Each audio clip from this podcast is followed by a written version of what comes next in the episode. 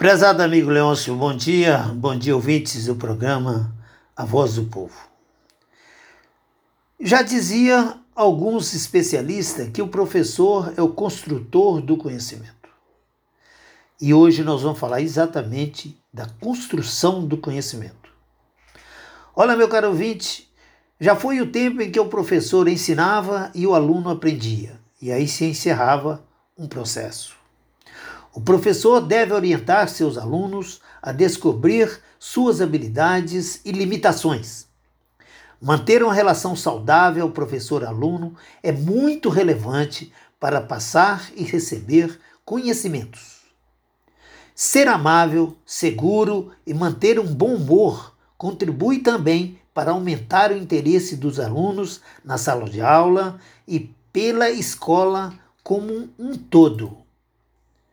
A boa relação entre professor e aluno é fundamental como fator de motivação para ambos.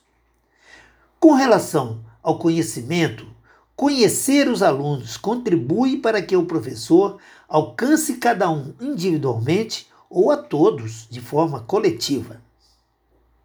Saber o que os alunos pensam do professor, do seu método de aula, ajuda também a melhorar o astral da aula e o lado profissional do docente. O professor deve colaborar para que isso aconteça. Alunos e professores devem se interagir na sala de aula para troca de informações e experiências.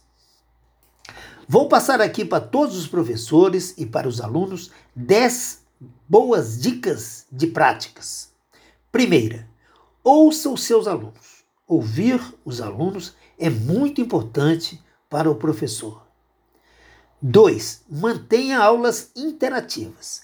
Nunca Fique só naquelas aulas teóricas cansativas. Procure interagir as suas aulas. Traga atualidades para a sala de aula. Hoje, com as, as informações pipocando na mídia, elas não há tempo para nada. É preciso que o professor leve essas informações para a sala de aula e troque ideias sobre elas com os alunos. Item 4. Movimente seus alunos. Não fique só naquelas aulas teóricas. Passe para eles uma série de motivações para que eles tenham maior interesse das aulas. Vídeos, é, filmes, é, é, de uma série de outras formas que você pode motivar seus alunos. Estimule um resumo da sala, isto é, Estimule seu aluno a fazer um resumo do que ele aprendeu no final daquela aula. Isso é muito importante e vai fixar o conhecimento do aluno. O sexto item é o foco no aluno.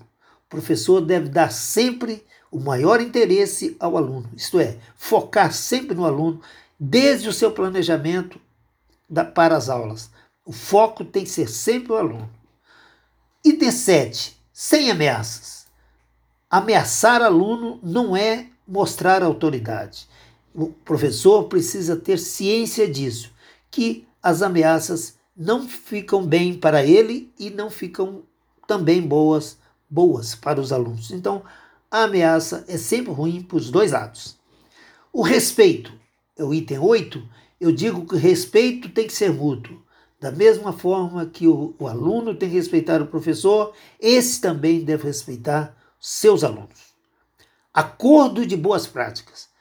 É, não custa nada você acertar com seus alunos as boas maneiras e as boas práticas que vão ser tratadas durante o ano, de tal forma que a qualquer momento você poderá cobrar dos seus alunos, assim como eles também de você, qualquer alteração nessas práticas previamente acertadas. E, por fim, o 10. Eu falo, professor deve inovar sempre. Nunca manter a, aquela rotina que é dar aulas desmotivadoras. Isto é, você deve procurar inovar, ser sempre um professor atualizado, ser um docente que possa realmente mostrar que quer passar conhecimento e inovações para os seus alunos. Por hoje é só, um abraço a todos, fiquem com Deus e até amanhã.